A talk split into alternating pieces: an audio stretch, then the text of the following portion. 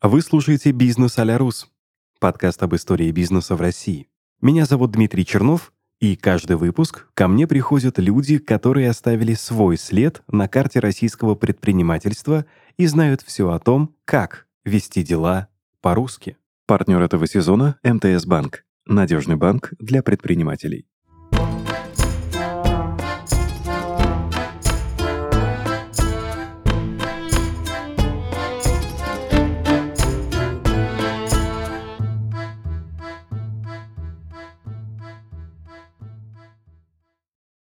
Друзья, привет! Это «Бизнес Алярус». Сегодня начнем с цифр, что по большому счету для нашего подкаста редкость. А вы знали, например, что рынок одних только ковриков для йоги исчисляется сотнями миллионов долларов? И более того, я скажу, что эти сотни, они приближаются к миллиарду долларов, разумеется, в год. Сегодня бизнес Аляриус о том, как делать деньги на духовно-физических практиках от сооснователя дела с оборотом в более чем 100 миллионов рублей в год, с целым легионом человек в штате. Прошу любить и жаловать, гендиректор Рама Йога Олег Свечкин. Олег, здравствуйте. Привет, Дмитрий.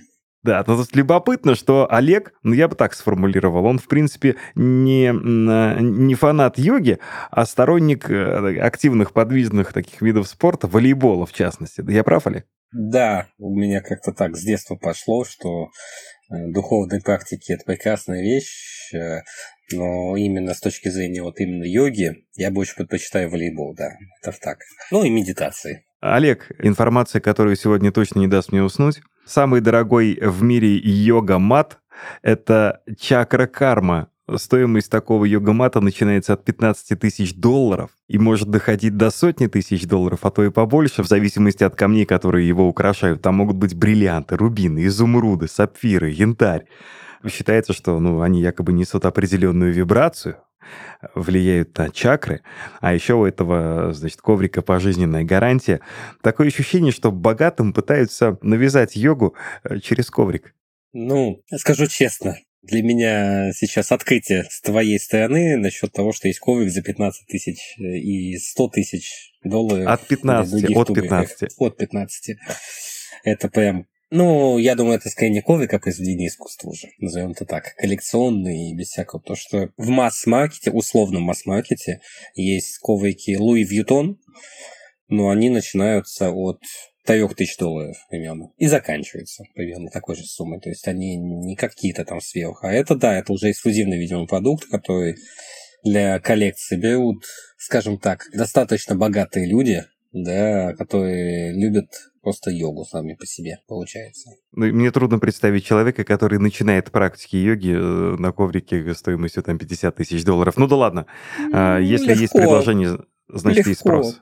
Легко. По большой простой причине у Оша, для понимания, было больше 250 машин Rolls-Royce. Он хотел себе добить 300, э, себе заказать по итогу 365 Rolls-Royce на каждый день свой. На год, что ли? Да, да, Получается. каждый год, да, что нет. Олег, твой бизнес, он начинался, насколько я знаю, с двух человек всего. Да. да. И безумно интересно узнать историю Рама Йоги, с чего она начиналась и к чему пришли. Все просто. Начиналась она больше 12 лет назад. Отчет я веду с момента покупки домена, честно могу сказать, uh-huh. для удобства когда он был зарегистрирован. Более 12 лет назад, в сентябре будет уже 13 год. И с того, что я со своей на тот момент будущей супругой встречался, и она работала в компании, которая подает товары для йоги. Угу. И эти ребята также существуют, тоже подают товары. Мы с ними дружим. Посмотрев, как они, в принципе, работают, я, а я на тот момент работал в школе менеджера, бухгалтером, управленческий учет, все дела, циферки. И когда я увидел, как они ведут бизнес, я подумал, ну, чем я хуже, почему бы не попробовать. Ну, То есть бизнес-модель скопирована? А, нет, не бизнес-модель. Бизнес-модель нельзя вообще скопировать, в принципе. Она всегда разная, уникальная. Да? То есть в данном случае а, сама идея возникла вот из того, что почему бы самим не попробовать, если у них получилось, чем я хуже. Еще и зарабатываю денег, еще и с моментами того, как что там у них происходит, явно да, у меня должно получиться. Привяжусь к фразе «зарабатывать денег». Немного цифр снова. В настоящее время, значит, в Америке индустрия йоги занимает порядка 30% всего фитнес-рынка. И здесь вопрос, а можно ли зарабатывать в России, предлагая товары для таких духовных и физических практик? Хотя а. справедливости ради, оговорюсь, для кого-то и 30 тысяч в месяц это хороший заработок. Это смотря с чем сравнивать, безусловно. Э, ну, на самом деле, всегда можно, да, то есть российский рынок это в среднем 3% от мирового, 2-3%. Mm-hmm. Для, для любой отрасли это более или менее, на самом деле, так оно и есть. Да, посмотрите на большие бренды, будь это H&M, будь это Apple, будь это Samsung, что угодно, в среднем это 3%. Бывают перекосы, но вот в среднем это так. А, соответственно, в России Отсюда вывод. Если в Америке рынок йоги с учетом одежды и услуг в районе 200 миллиардов а скоро будет, где-то сейчас он где-то в 100, 170, 150, 170 миллиардов долларов, да, то 3% как бы, ну, почему нет? Лакомый кусок. Да. А, и Действительно, то есть э, мы занимаемся товарами, мы не пытаемся идти с точки зрения духовности, то, что пропагандировать, что йога это прекрасно, потому что все-таки есть э, такой аспект, что, например, наша Российская Православная Церковь немножко против.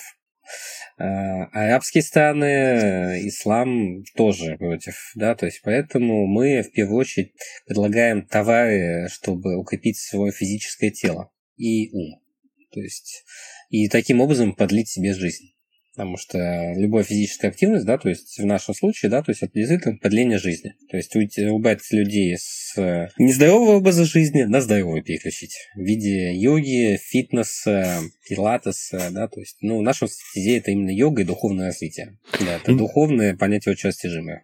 Согласен. Интересен ход ваших мыслей в момент, когда вы принимали решение о создании бизнеса. Почему, например, вот Олег не йога-клуб? Там, с последующим распространением франшизы, например. Да, вы пошли по другому э, маршруту. Маршрут построен в направлении йога, ну давайте так, йога-магазин. Окей. Okay. На самом деле все очень просто.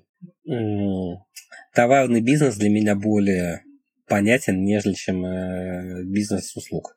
Хотя я на тот момент и работал в школе менеджеров, которые подают услуги. Э, для меня товар как-то более осязаем, что ли да, плюс, э, чтобы открывать йога-центр, надо быть йога-тичером. Если ты просто решил открыть йога-центр, при этом ты не преподаешь йогу, у тебя будут проблемы. Э, банальные, очень простые, в том, что ситуации, что у тебя намечен класс, на него записаны люди, преподаватель позвонил за час до этого, сказал, сорян, я улетаю на Гуа на три месяца жить. Никто Отдохнуть. не исключает. Да, отдохнуть, пожить, там, что угодно. И поэтому, если ты преподаватель, ты просто его заменяешь. Если же ты не являешься им, то тебе нужно срочно искать замену, как-то делать что-то, и это тяжело. Угу. Да, и очень большой риск. А вставая, все тоже понятно, как бы, да, может быть, там не ходовой, ходовой, еще что-то, ну, по крайней мере, с ним более осязаемым. Можно узнать вот э, ваши чувства и эмоции, когда были налажены первые поставки, когда прошли первые продажи, и когда вы вот впервые окунулись в этот волшебный мир цифр, что ощущали? 12 лет назад. Угу. Угу. Да. Дай бог памяти. Тут что на той неделе ты не помнишь было, да? А тут 12 лет. Нет, Я думал, деле... такое не забывается. На самом деле нет, конечно, мы всегда помним все или как это, помним то, что вызывает у нас с собой эмоции. Чаще, к сожалению, это более негативные моменты, наш разум как бы их э, запомнит, да, угу. потом может позитивно перетащить. Э, но сами позитивные мы не настолько хорошо помним, я думаю.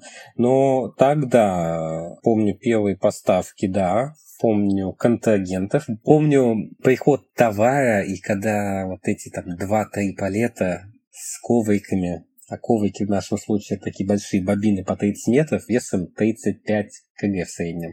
Э, летом тащишь их по лестнице э, без лифта, то есть вот это там полтонны тонну, да, за выражение на своем горбу, это незабываемое ощущение, но да, это очень круто. Так а их здесь, что ли, оказывается, нарезают? Я думал, они уже там нарезанные приходят как-то. Эти коврики, нет? Ну, размер-то может быть 170, 180, 2, 220 и так далее. Ага. Есть, э, поэтому нарезаем их все тут. Да, все, что возможно. Да и делаются они изначально в рулонах. Они не делаются штучкой в большинстве своем.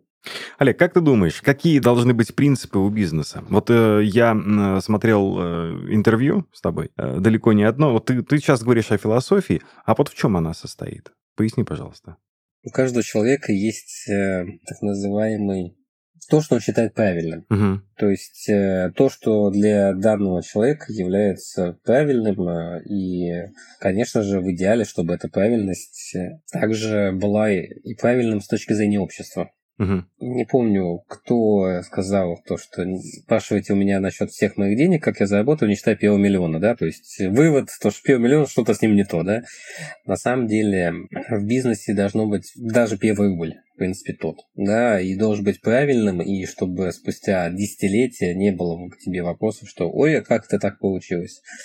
То есть э, по совести, можно по-другому это назвать, ну и по честности с партнерами, да, что имею в виду, то что ситуации, когда по своему внутреннему компасу я думаю, что я делаю правильно, да, то есть, или же, там, к примеру, банальные, вот самый простой пример даже проще сделаем, там, есть какой-нибудь поставщик или подрядчик, с которым у тебя есть отношения. И тут э, возникает, что ты ему платишь денег за какую-то там товар или услугу, а данный товар или услуга или некачественный, или не, оказывает, не оказывается в принципе тебе ни в каком виде. То есть ты со своей стороны вроде бы все выполнил, а он нет. Угу. Да, и вот как бы следующий вопрос, да, то есть э, почему так происходит, из-за чего?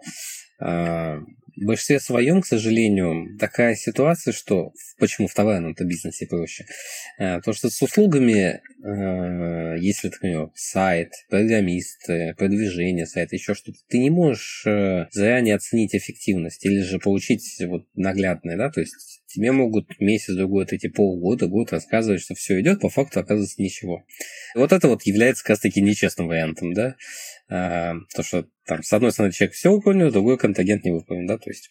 Поэтому с моей именно философией, да, все очень банально просто. Если как бы мы что-то обещаем, мы это всегда стараемся делать. Если я что-то обещаю, аналогично. Если мы где-то накосячили, ну, давайте честно, ошибаются все. Конечно. Да, кто не ошибает, да, кто не работает, тот не ошибается.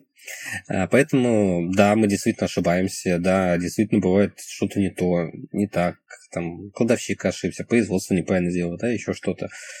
И бывают клиенты, которые об этом говорят, и мы рады этому, а бывают, которые не говорят.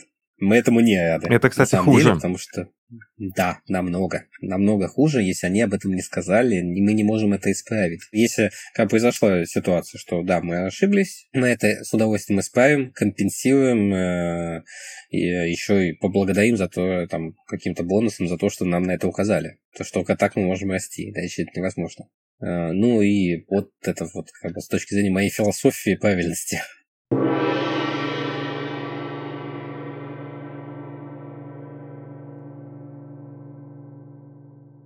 Делегирование – это ключевая компетенция предпринимателя и важный этап в развитии бизнеса. Если этот этап пропустить, то уже очень скоро ты можешь столкнуться с ситуациями, когда рабочих задач будет больше, чем времени на их выполнение. А это, как известно, может привести к выгоранию и к тому, что бизнес попросту может рухнуть. Делегировать свои дела можно команде сотрудников, которых вы сами выберете для тех или иных бизнес-задач.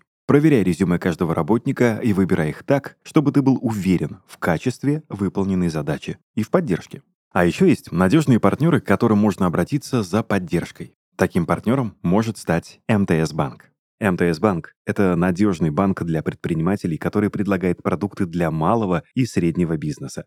Специалисты возьмут на себя все хлопоты по открытию расчетного счета и бизнес-карты, настройки эквайринга и, если нужно, даже помогут бесплатно выйти на маркетплейс и запустить первые продажи, чтобы ты смог сфокусироваться на важном – своем деле. МТС Банк предлагает своим клиентам решения для IT по выгодным ценам. Например, можно получить скидку 30% на облачную инфраструктуру от МТС Cloud, а еще пройти бесплатный курс для сисадминов и начинающих DevOps-инженеров. Курс поможет освоить инструменты автоматизации процессов и изучить основы Kubernetes. Кроме того, банк помогает получать онлайн-патент на выгодных условиях, без рисков и по закону. Все основные операции в МТС-банке удобно совершать в удобном мобильном приложении, не тратя время на поездки в отделение банка. Если ты уже решил, что в твоем бизнесе самое важное, переходи по ссылке в описании и регистрируй расчетный счет в пару кликов.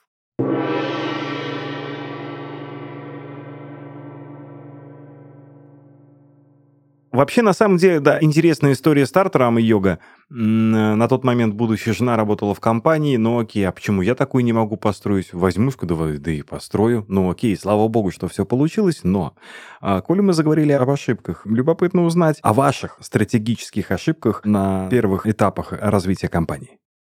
Их была вагон и маленькая тележка. Вот, Которые того, особенно что... врезаются в память. Возможно, э, эта история э, послужит уроком для других начинающих ребят. Окей. Ну, для понимания, начинали мы на свои деньги. На тот момент это 200-300 тысяч рублей. Хорошая сумма. Ну, на, если на данные перевести, ну, 600. Наверное, секунду. Не знаю, рубль как упал, улучшился, да, то есть мы же в рублях работаем, а не в долларе, да, то есть... А, и 30% этой суммы мы вбухиваем в закупку, разработку и закупку одежды, которую потом подавали еще лет 5. Ну, продали же. Ну, я не знаю, куда она уже делась, я уже не помню. Что-то раздаили, что-то это, да, то есть прекрасная кофта, прекрасное лекало, греческий, все прекрасно, да, то есть, ну, не пошло. А чем руководствовались, когда покупали? Ну, типа, о, смотри, крутая одежда, ее точно будут брать? Или... Мы съездили, мы перед этим были в Греции, увидели офигенное платье, кофта, платье, которое там трансформировалось, сразу много вариантов. Прям вау. Надо попробовать. Угу. Ну, попробовали, как бы не более того. Что-то еще? А, да, были случаи, там, с партнером был, то есть э, взяли партнера дополнительно к себе, год мы с ним поработали полтора, и остались без склада и без денег. Воровство? Ну, вывез, вывез. Просто взял в выходной день, э, приехал, взломал замок, вывез, все. Это говорит нам о том, что бизнес, основанный на доверии, ведет к краху. Ну, я вам могу честно сказать, это было, то есть это мы через год его взяли, через полтора где-то зашлись, то есть это где-то два с половиной-три года нам уже было. У нас не осталось ничего, кроме сайта и, и все. Ну, Ничего, ну, кроме сайта? Мы, да, по факту, да. Ну, дошли до того, до таких же цифр, что и с ним, где-то за месяца 4-5. Но та история закончилась хорошо, виновники были наказаны? Не были, по итогу не были. Как-то грустно у нас складывается беседа. Нет, ничего грустного в этом нет. На самом деле, э, за что такое бизнес? Это умение свои... Это не ошибки, ну, можно сказать, окей, ошибки, да, то есть стратегические просчеты, а, банально обосновывать разными народными сказаниями и спасибо, что делал деньгами. Такого плана.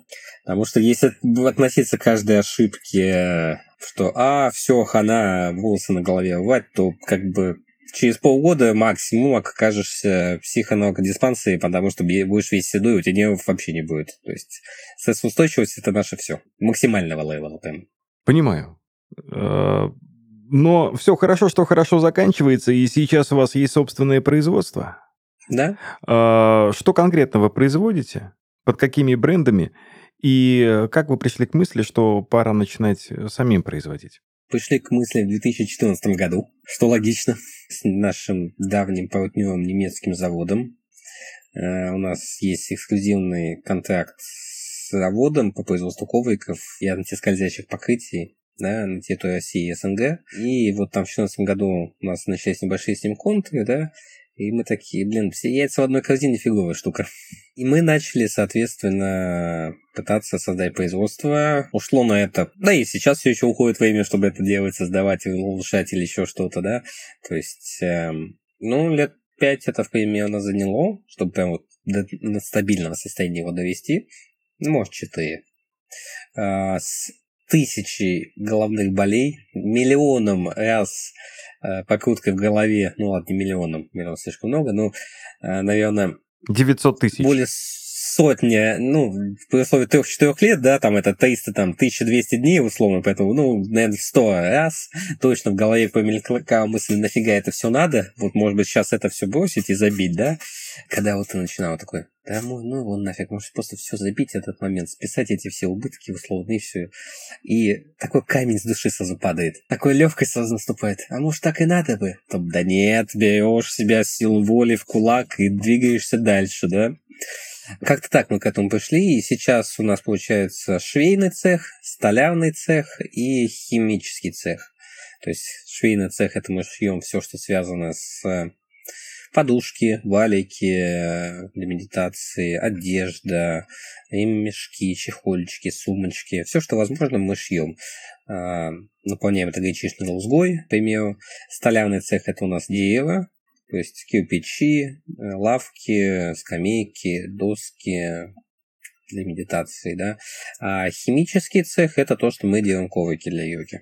То есть сами в России, и по факту мы единственные действительно в России, кто делает коврики для йоги на постоянной основе из ПВХ на собственном производстве. То есть больше в России таких нет. Но вы не единственные поставщики и продавцы на рынке, и здесь э, любопытно узнать с точки зрения маркетинга, как доносили до аудитории ценность продукта. Интересный вопрос. На самом деле, да, мы далеко не единственные. Ой, как далеко. Если зайти на Озон, то сейчас там более 16 тысяч ковриков для йоги. Карточек ковриков для йоги. Ну, это 16 тысяч СКУ, так называемых. Да, СКУ, да. SKU. Но это все равно, это разных СКУ, условно, да, разных продавцов, разных цветов, разных длин, размеров. Ну, 16 тысяч. Это прям очень много. Ага. То, что там половина, это какой половина? 95% не продается, это второй вопрос, да? Ну, как бы сам факт конкуренции, да? И донесение мыслей насчет качества, ну, так как мы работаем с немецким заводом изначально, то с качеством у нас всегда не было проблем. То есть э, данные коврики были еще до нас, наши дорогие конкуренты, коллеги по цеху, скорее, это будет более верно действительно по отношению к ним, э, также возят данные коврики, но для понимания, то есть они берут их в, э, у дистрибьютора в Германии. Угу официального дистрибьютора в Германии. Мы же являемся официальным дистрибьютором данного завода в России. Поэтому у нас все равно цена лучше. То есть они также время от времени обращаются к нам за данным товаром. Это абсолютно нормально. Соответственно, Следующий момент, который у нас э, тут возникает в плане донесения информации, да, то есть до наших потребителей, клиентов, в том, что мы пытаемся не подавать плохой коврик.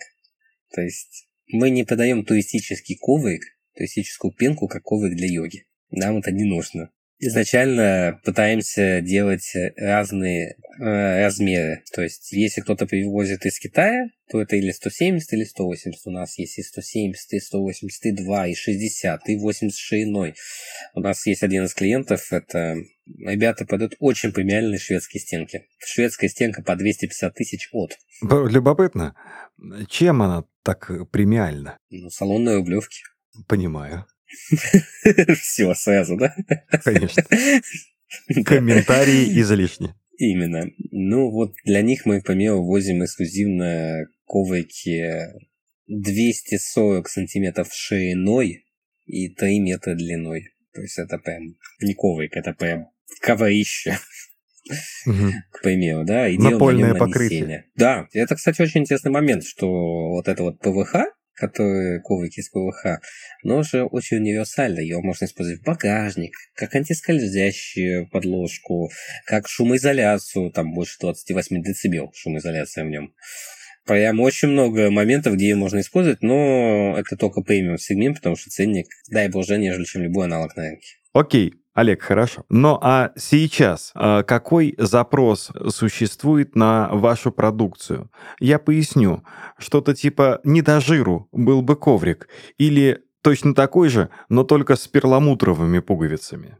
Окей, услышал. Все очень просто. У нас в разных сегментах есть средний и высокий, и масс-маркет. А, и пытаемся давать качество продукта во всем этом многообразии. В низком ценовом сегменте не будет перламутровых пуговиц, Стас Сваровский, будет один размер, одна толщина, один универсальный коврик. Угу.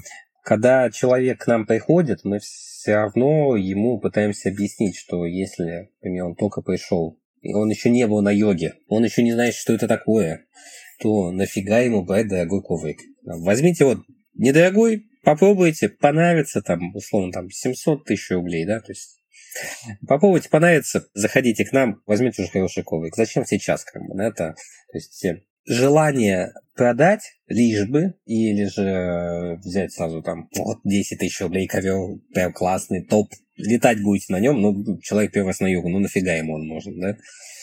Это как с вождением автомобиля, да? То есть лучше сначала на девяточке, а уже потом Мерседес. Девяточку тут то же самое. не жалко. Ну вот да, вот тут то же самое. Не жалко, а потом этот коврик можно уже дома в хозяйстве использовать, там ванну постелить, под холодильник подложить, чтобы не скакал или под стиралку, там, на полочку куда-то, да, то есть куда угодно. Олег, в беседе уже несколько раз говорили о своих немецких партнерах. И, mm-hmm. ну ладно, окей, до 24 февраля все понятно, как было работать с, со своими западными коллегами. А что сейчас? Все очень просто и сложно одновременно.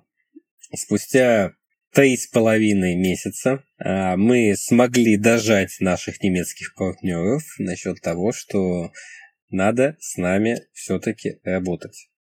10 лет работали, давайте продолжать дальше. Угу. Это было достаточно тяжело, и давайте скажем честно, я их за это не виню. По одной простой причине.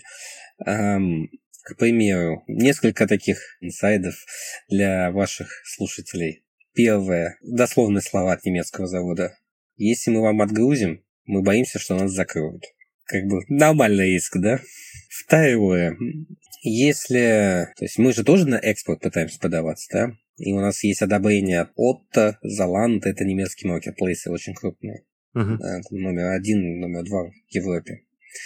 А, то есть они такие, ребята, не надо пока. То есть у вас есть русские корни, не стоит. Мы вас не сможем взять пока что. Хотя для понимания у нас зарегистрирован сейчас бренд в Европе. У нас есть немецкая ГМБХ, у нас есть склад в Германии и в Литве. Как бы не отняли. Но они такие. Там принадлежит русским не отлимут. Которые уже имеют европейское гражданство. Ага. И третий момент, э, то, что почему столько брендов уходит из России, они это делают по той причине, что те же самые вот эти крупные их партнеры, им банально просто говорят, ребята, если мы увидим вашу связь или то, что вы работаете в данной стране, то мы будем вынуждены отказаться работать с вами здесь. Очень банально и просто. И вот как бы на основании вот этого вот такой... А, и вишенка на торте. Это прям четвертая прям вишенка будет. В Германии ввели уголовную ответственность за попытки обхода санкций. Угу. Никто не знает, что это. Вообще никто. Вообще ни один немец не знает, что это, но все боятся. Да вот просто вот, ну, это, может, они еще знают, но они не понимают, за что.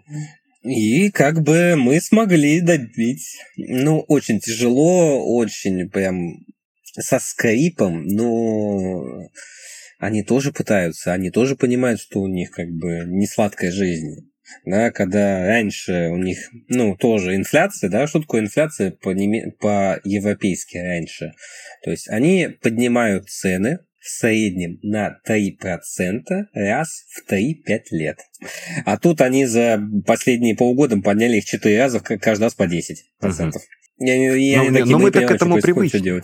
Мы-то да, мы нам как бы нас, нас больше бьют, мы больше крепчаем, как бы это нормально. То есть, да, они прям не понимают поэтому, что происходит и что с нами не так.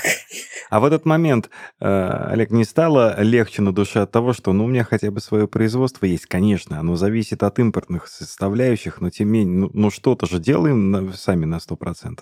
Стало легче? Ну, давайте так, на 100% мы ничего не делаем сами. Все-таки не получается. Вообще. Угу. Такого нету в нашей стране, того, чтобы мы делали что-то на 100%. Каремат сами а сделать вот, пока не можем. Ну, по факту, да. То есть, условно, даже если мы возьмем просто дерево, деревообработку, станки не наши, шлифовальные круги не наши. И такого дофига. Да, что касается химии, ну, на 50% мы используем российскую химию. Окей, но остальные 50% тот же ПВХ мы используем не российский, потому что российский невозможно. Небо и земля пока еще с немецким. А он под санкциями сейчас. И вот теперь думаешь, как это тоже обходить. Да в швейке тоже, как бы, или в текстиле, да, то есть там трикотаж, он не российский, он там турецкий, да, ткани там смесовые, да, то есть они китайские, да.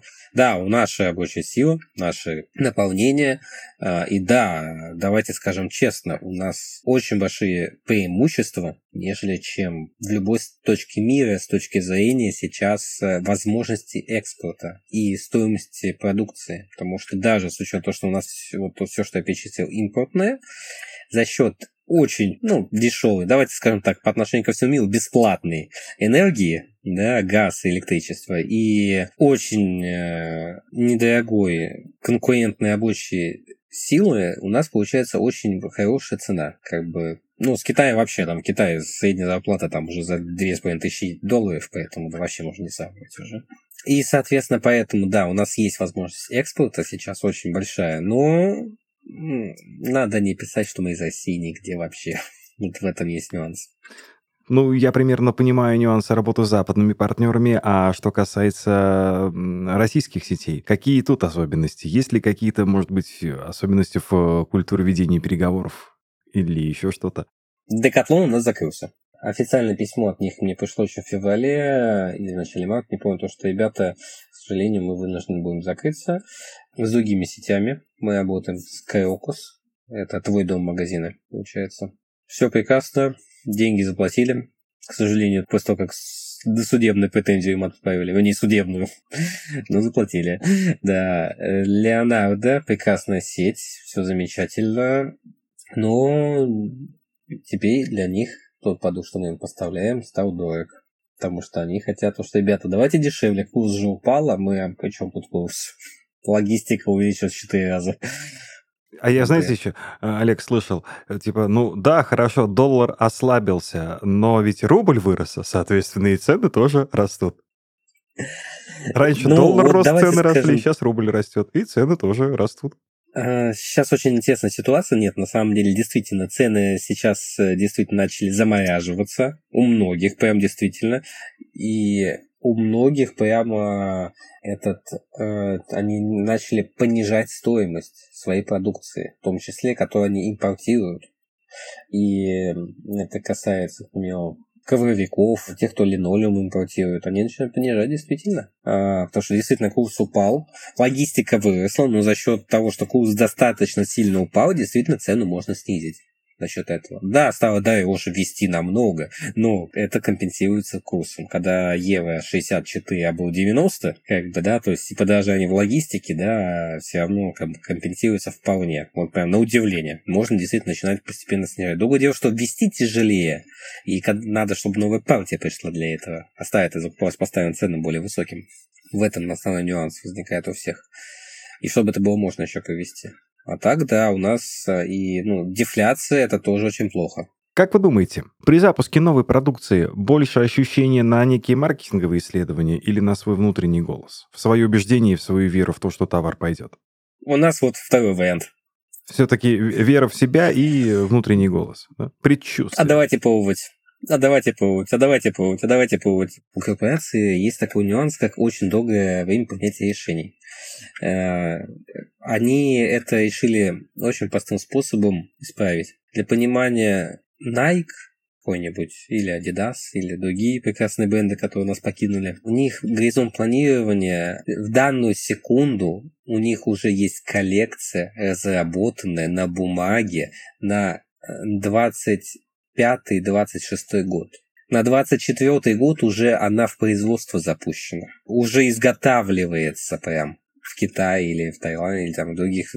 А 23 год а, уже сейчас будет класться на склад. И, а, нет, уже давно на складах и развозятся по всем э, дистрибьюторам постепенно. То есть, э, вот для понимания, да, то есть стратегия. Вот да, вот тогда горизонт планирования у них прекрасный, да, они могут в долгую, и на 3-5 лет они уже изначально знают, что там будет. Вот, да. В нашем случае мы так не можем, ну, мы не умеем. Так у нас нет таких ресурсов, нет такой аналитики, да.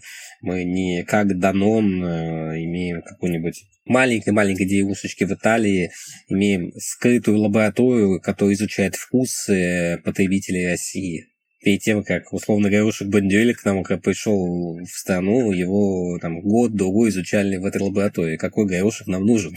И нужно Это ли не вообще? реклама Бондюэля. Но, но мне Да. определенно, Олег, мне определенно нравится ваша искренность в словах. Тем ценнее сегодняшний подкаст для всех слушателей бизнеса а Рос. Наверняка же вы изучали опыт э, продвижения товара на Западе, может быть, на Востоке, а, прежде чем делать его, прежде чем запускать его в России. Э, Любопытно, какая разница? В чем отличается? Есть ли нюансы? Эм, Изучение опыта я его пытаюсь изучать постоянно в виде, в той или иной степени. Мгм. Э, э, там, или какие-то YouTube-каналы, или какие-то интервью, или что-то еще, или фильмы, например, «Основатель» по Макдональдс. Э, Всем рекомендую, да. Отличие между Западом и Россией, а я не могу вам сказать на это, что у нас прям какие-то кардинальные отличия. Это просто другое. У нас прекраснейшие сервисы. У нас есть то, где мы опережаем западные компании на десятилетия. Европейские уж точно. Где мы близки с США, идем э, условно нога в ногу по некоторым сервисам. Да, так Google условно ушел, но есть Яндекс, да, там, доставки за 20-30 минут, как делается у нас еды, не было ни в одной стране мира. Нет такого качества IT, как в России. И, ну, даже пять лет назад, да, то есть все хайли условные, это МФЦ, мои документы, да. Ну, блин, ну сейчас ну, это космос какой-то. Это прям очень круто сделано, прям все автоматизировано, да, то есть никуда даже ходить толком не надо. Если сходил, тебе все сразу сделают, все в одном окне. Честно, ни в одной стране мира вы такого не найдете. Открытие юрлица в России занимает там пару дней. И до того, как ты еще зарегистрировал фирму, тебе начнут обзванивать все наши любимые банки, э, топ-20, с предложением открыть у них счет. Если вы попробуете открыть компанию в условных Арабских Эмиратах, вам ни один банк не то, что не позвонит. Когда вы к ним пойдете, они на вас посмотрят со словами то, что «ну, а надо ли вы нам вообще? Может, не надо?» Поможет 3-4 месяца и в лучшем случае откроют. Не два дня, не три, не сутки, месяцы.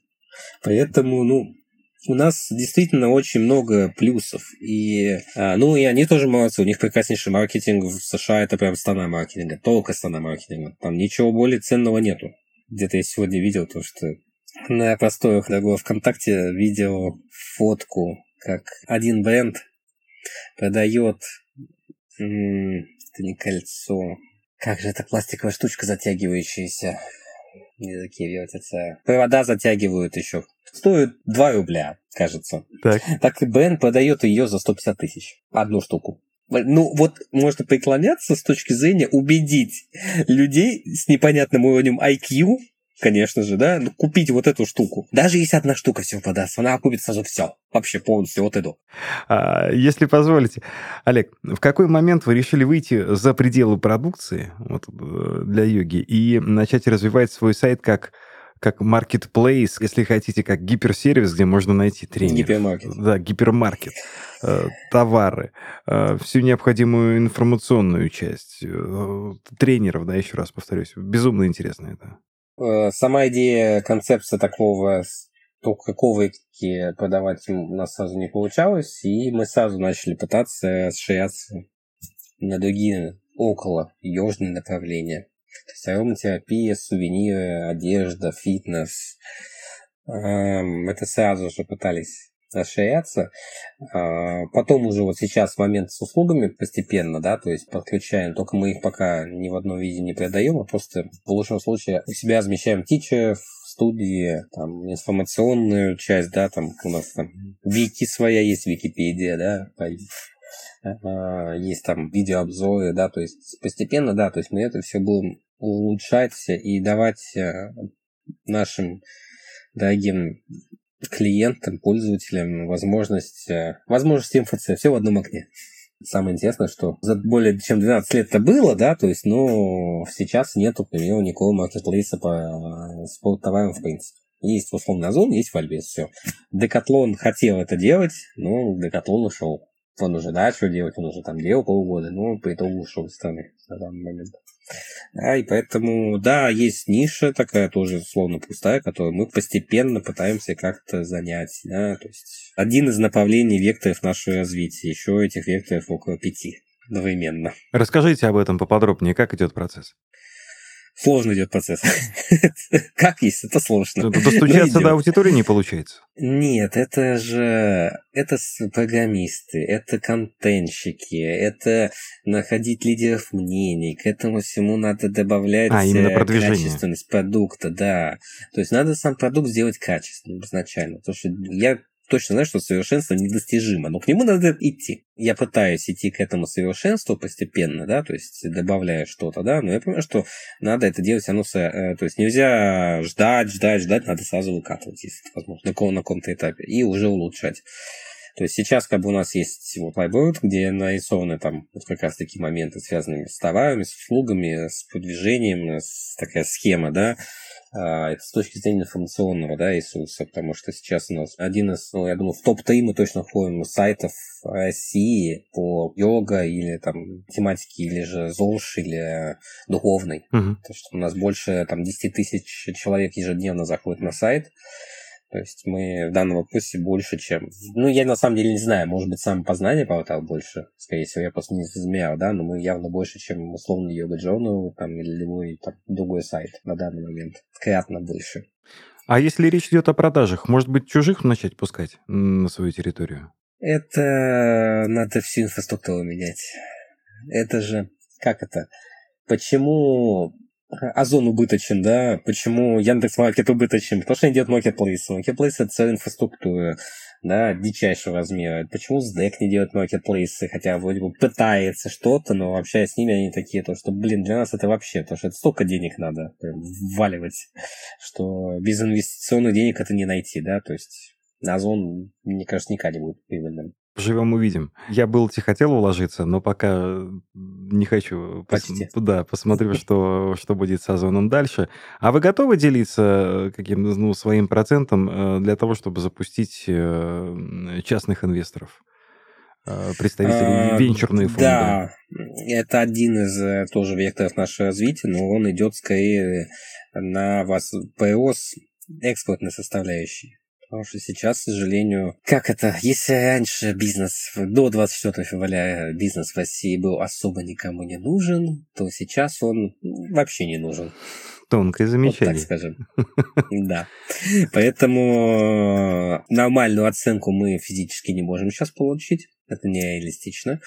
А, да, у собственника у меня есть в голове цифры, за которые условно я в данную секунду бы готов был бы. Да, то есть там все продать, да, условно отдать. Все продать? продать? Да, ну, условно, я сейчас говорю. Ага. А, и прекрасно понимаю потенциал и возможности, то, к чему хочу в дальнейшем дойти а, за счет как раз-таки масштабирования в мире, потому что, давайте скажем честно, у меня есть полное знание, понимание того, как э, где какие бренды, откуда берут продукты, сколько у них входящие цены, понимаю их продажи, есть все открытые, то, что в открытых особенных источниках, да, и я понимаю, что в принципе мы можем вполне конкурировать, легко конкурировать даже в Европе, да, то есть э, или же на Востоке, на восточных странах, да, я не про Китай. А, но единственное, то есть там самый лакомый кусок в виде Америки, да, как раз таки это на будущее можно оставлять, но все это можно делать в первую очередь только за счет достаточно больших вливаний, вложений, и да, на этом вопросе, да, нам нужно будет инвесторы, и мы в том числе этот вопрос сейчас прорабатываем вполне. Ну и напоследок, как считаете, что будет с индустрией дальше в России, в мире, и какие же планы у вас на перспективу? Ну, в России вся эта ситуевина, по-другому не сказать, очень сильно повлияла на психологическое и, и, в принципе, на любое другое здоровье, да, и поэтому у нас должен быть все-таки приток, к сожалению, людей, которые хотят уйти от этого за счет своего духовного развития. Приток, к сожалению, с точки зрения из-за чего, к счастью, почему. А, и да, действительно, в принципе, контур нашего развития в том, чтобы дать людям возможность э, действительно жить качественно и продлевать себе как раз-таки свои лучшие года за счет вот нашей продукции. С точки зрения мира ничего не скажу. Тут прям максимальная неопределенность. Каждый кусочек мира будет своя уникальность. Вот прям вот честно скажу. С точки зрения собственных личных планов. Э, я люблю создавать, да, я то есть по натуре свой то есть созидатель, который нравится экспериментировать и делать что-то новое, да, то есть что я пытаюсь делать. И новые продукты, новые вещи. Да, вектор моего развития не находится только в йоге, да, он, он в этой среде около духовной, в том числе, да, что все, что там это может быть. И это действительно очень интересно и захватывает. Для себя, конечно же, я пытаюсь выбрать первый момент, это связанный с экспортом и его развитием даже в данной ситуации. И с переходом, скорее всего, более в IT и сделать более какой-то уникальный продукт на стыке, условно, двух вселенных. Ну, а с точки зрения компании, ну, долгосрочный план – это почему бы не дорасти в будущем до игрока номер два таймового уровня. Обязательно все получится. Я вам этого искренне желаю. Спасибо. Друзья, Олег Свечкин, э, сооснователь и гендиректор Рама Йога. Сегодня в подкасте «Бизнес Алерус». Олег, спасибо за открытость и искренность. Она чувствовалась. Удачи. Спасибо, Дмитрий. До свидания. До свидания.